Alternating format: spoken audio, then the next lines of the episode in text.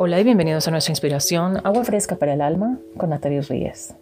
Hoy quiero hablar de vivir una vida kasher. Y también preguntarles, ¿cuándo nació el coaching? ¿Lo saben?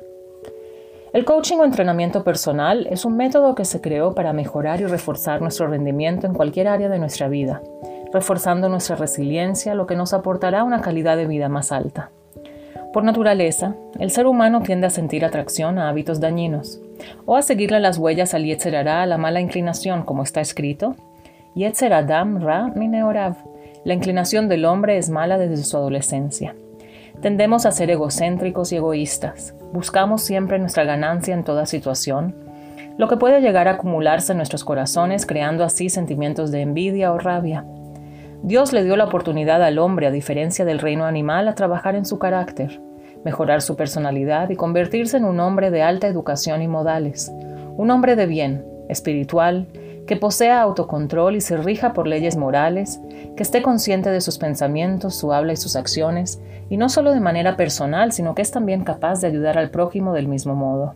Esto no es una tarea fácil, Requiere un arduo trabajo emocional y a veces físico liberarse de hábitos y a veces también de una educación disfuncional y de traumas de la infancia. Toma un valor y una entereza enorme reeducarnos a nosotros mismos para no volver a los patrones de conducta que estamos trabajando en romper. Y esta es una de las funciones principales del hombre en el mundo.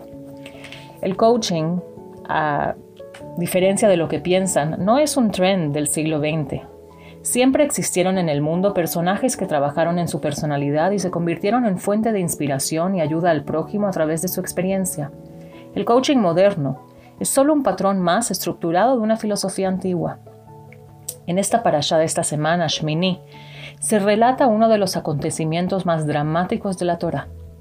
En Rosh Chodesh Nisan, el primer mes del mes de Nisan, primer día del mes de Nisan, aproximadamente un año después de la monumental salida de Egipto, Finalmente inauguró el pueblo el Mishkan, el tabernáculo que tanto esfuerzo detallado y tiempo les llevó a construir. E inmediatamente empezaron a realizar todas las prácticas espirituales pertinentes al santuario. Y de pronto, en el apogeo de la inauguración, el júbilo y éxtasis de la celebración, ocurrió la peor de las tragedias. Los dos hijos de Aarón a Cohen, el sumo sacerdote, Nadav y Abihu, se quemaron y murieron dentro del Mishkan. ¿Cómo reaccionó el padre ante la repentina tragedia? ¿Y cuál sería su reacción después de presenciar la muerte de sus dos hijos? Parte de los servicios del santuario eran realizados por el sumo sacerdote únicamente. Moisés le encomienda a Aarón a continuar con su trabajo hasta el final como si nada hubiese pasado. Él quería alabar y santificar el nombre de Dios en el mundo a través de su entereza para demostrar que el Cohen, el sumo sacerdote, no abandona su labor y misión, mismo en el medio de una tragedia personal. La reacción de Aarón al pedido de su hermano le describe la Torá en dos palabras, Vaidom a Aarón, y Aarón enmudeció.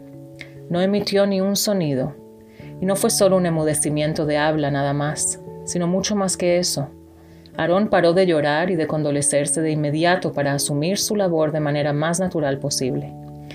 Esto es solo una diminuta descripción de la fuerza y entereza que tenía este personaje, Aarón, de su capacidad casi inhumana de ejecutar autocontrol. Este hombre acaba de perder a dos de sus hijos, lo aleino, y acepta el decreto con el amor infinito que lo caracterizaba. La capacidad de controlar sus sentimientos naturales es producto de un trabajo personal constante y esforzado de autoeducación y práctica constante. Pero también es el fruto de una ideología intrínseca y una forma de vida. Solo esto puede explicar la magnitud de la tragedia y a la misma vez la magnitud de su capacidad de aceptarlo y continuar. Todos tenemos el deber de ejercer autocontrol en toda área de nuestra vida, canalizando las emociones y racionalizándolas si es necesario. Y todos podemos triunfar en esta misión casi, pero no imposible. Y una de las herramientas más eficaces a la hora de trabajar en nosotros mismos y en nuestras tendencias y en nuestras inclinaciones naturales es la fe completa. La fe y la certeza que el mundo está regido por la completa y constante creación y vigilancia divina, y el hecho que fuimos creados en su imagen y semejanza, nos da una capacidad mayor de controlar nuestro comportamiento y nuestras tendencias naturales. La porción semanal en su esencia lidia con las leyes de Kashrut específicamente, las leyes de alimentación judía, y especifica qué animales son permitidos ingerir y cuáles no Las señales que cada animal debe poseer para entrar en la selección, que más tarde se le considerará kasher, son básicamente dos. La bestia debe ser rumiante y debe tener la pezuña hendida. La pezuña hendida nos enseña que es una bestia débil y no es agresiva por naturaleza. La pezuña le ayuda a plantarse en el suelo y a defenderse y huir si se ve sometida a algún peligro, cosa que predadores no necesitan. Y el ser rumiante y también es un signo de debilidad, dado que por naturaleza es un animal que en vez de atacar, huye y se esconde. La razón que se le da tanta atención y detalle a lo que ingerimos y a la personalidad del animal es porque la comida física también afecta a la personalidad del alma. Cuando comemos cualquier alimento, este se convierte enseguida en energía y sangre y en parte de nuestro cuerpo. Dios en su inmensa inteligencia creó el cuerpo del hombre y su sistema sabiendas de la conexión cuerpo-alma. La prohibición de ingerir alimentos específicos es pues por su efecto espiritual. Esto explica en pocas palabras la potencia que contiene la Torah lo que no significa otra cosa que instrucción, que se entregó hace más de 3.000 años, pero no siempre los hombres estaban tan conscientes de la conexión cuerpo-alma. Alguien se enfermaba y lo trataban de manera fisiológica. Nadie pensaba en términos psicosomáticos. La padecía física era tratada aparte de la padecía mentales o emocionales. Y poco a poco la medicina convencional y la alternativa han ido uniendo fuerzas para entender que todo está vinculado y no se puede separar.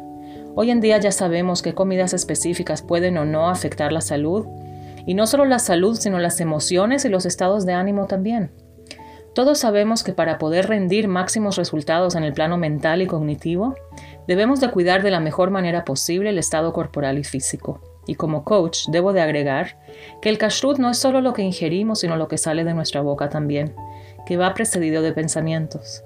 Los pensamientos también son un tipo de alimento que debemos de cuidar que estén 100% en sincronía con nuestros ideales y valores.